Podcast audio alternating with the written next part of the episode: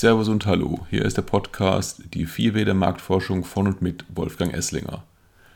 Das heutige Thema sorgt immer wieder für Irritationen oder zumindest Unzufriedenheit auf Kunden wie auf Institutsseite. Damit eignet es sich ideal, um darauf einen Blick aus der Praxis zu werfen, in der Hoffnung, Komplikationen zu entschärfen.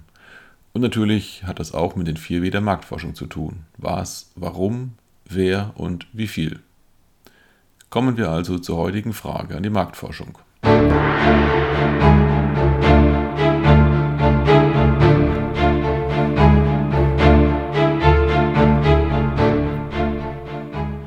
Marktforscher und Beratung. Wie lassen sich unterschiedliche Erwartungen von Kunde und Institut angleichen? Ich beginne mit den Erwartungen des Marktforschers, da diese recht einfach sind Ideal wäre aus Marktforschersicht ein Briefing mit klar umrissener und vor allem vollständiger Fragestellung, auf deren Basis sich ein Angebot kalkulieren lässt, welches direkt in ein Projekt umgewandelt werden kann, sofern der Zuschlag erfolgt. Hilfreich wäre es dafür, wenn der Auftraggeber, Sie ahnen es, die 4W der Marktforschung, was, warum, wer und wie viel, durchdacht hat, also genau weiß, was er will. Was erwartet der Kunde? Das ist natürlich individuell sehr unterschiedlich, aber grundsätzlich sicher, dass die Fragestellung beantwortet wird. Wobei ich schon mehr als einmal erlebt habe, dass sich die konkrete Fragestellung im Zeitverlauf verändert, teilweise natürlich bedingt durch Weiterentwicklungen im Projekt.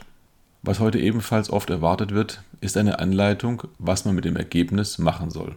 Hier fängt es an, schwierig zu werden, um ein Beispiel zu geben. Es wird eine Tracking-Studie durchgeführt, die ergibt, dass die eigene Marke zwar einen hohen Markenwert hat, aufgrund hoher Relevanz und Differenzierung, dass aber die Bekanntheit, wie auch immer definiert, unterdurchschnittlich ist im Vergleich zu den relevanten Wettbewerbern. Das ist das konkrete Ergebnis der Marktforschung. Der Kunde erwartet aber mehr. Er will wissen, was er mit dem Ergebnis machen soll. Das ist aber eine Frage, die meines Erachtens nicht wirklich von der Marktforschung beantwortet werden kann. Die einfache Antwort wäre, erhöhe die Bekanntheit. Dann kommt als nächstes die Frage nach dem Wie. Mit dem üblichen Kenntnisstand kann man als Marktforscher kaum mehr empfehlen, als Werbung oder POS-Aktivitäten zu erhöhen. Für eine qualifizierte Antwort müsste man Markenstrategie und Ziele sowie weitere Rahmenbedingungen wie Budget kennen. Eigentlich ist es aber eine Kernfragestellung an den Marketingverantwortlichen, der das alles wissen sollte. Hier ist also die Erwartung an die Beratungsleistung der Marktforschung nur begrenzt erfüllbar. Erfolgversprechender wäre es, wenn der Marktforscher früh und umfassend in die geplanten Marketingaktivitäten mit einbezogen wird.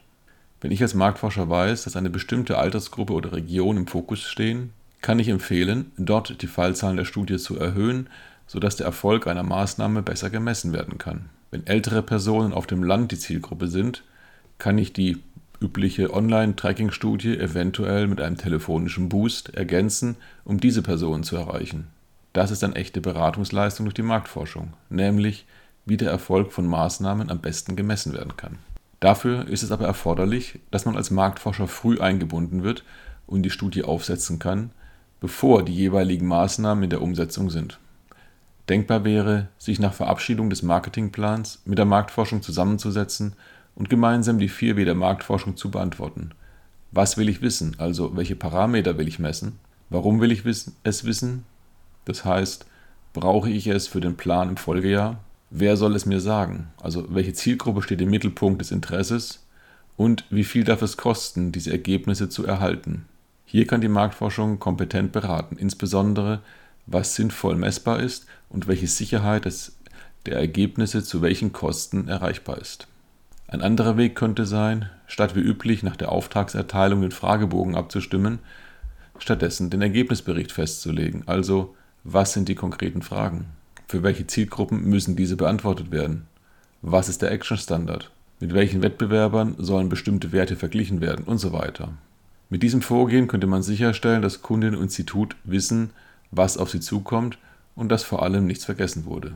Nachteilig ist sicher, dass das Setup bis zum Feldstart länger dauert, denn eigentlich kann erst nach Verabschiedung der Struktur des Ergebnisberichts der Fragebogen finalisiert werden. Ich gebe ehrlich zu, dass ich diesen Ansatz bisher noch nicht erlebt habe. Beiden Ansätzen ist gemein, dass ein intensiver Austausch vor Finalisierung des Studiendesigns stattfindet.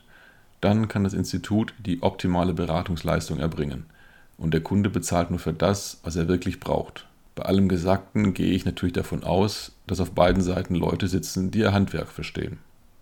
Das war's für heute. Vielen Dank fürs Zuhören. Über Feedback und Fragen, auch Themenvorschläge freue ich mich. Bis bald, ihr Wolfgang Esslinger.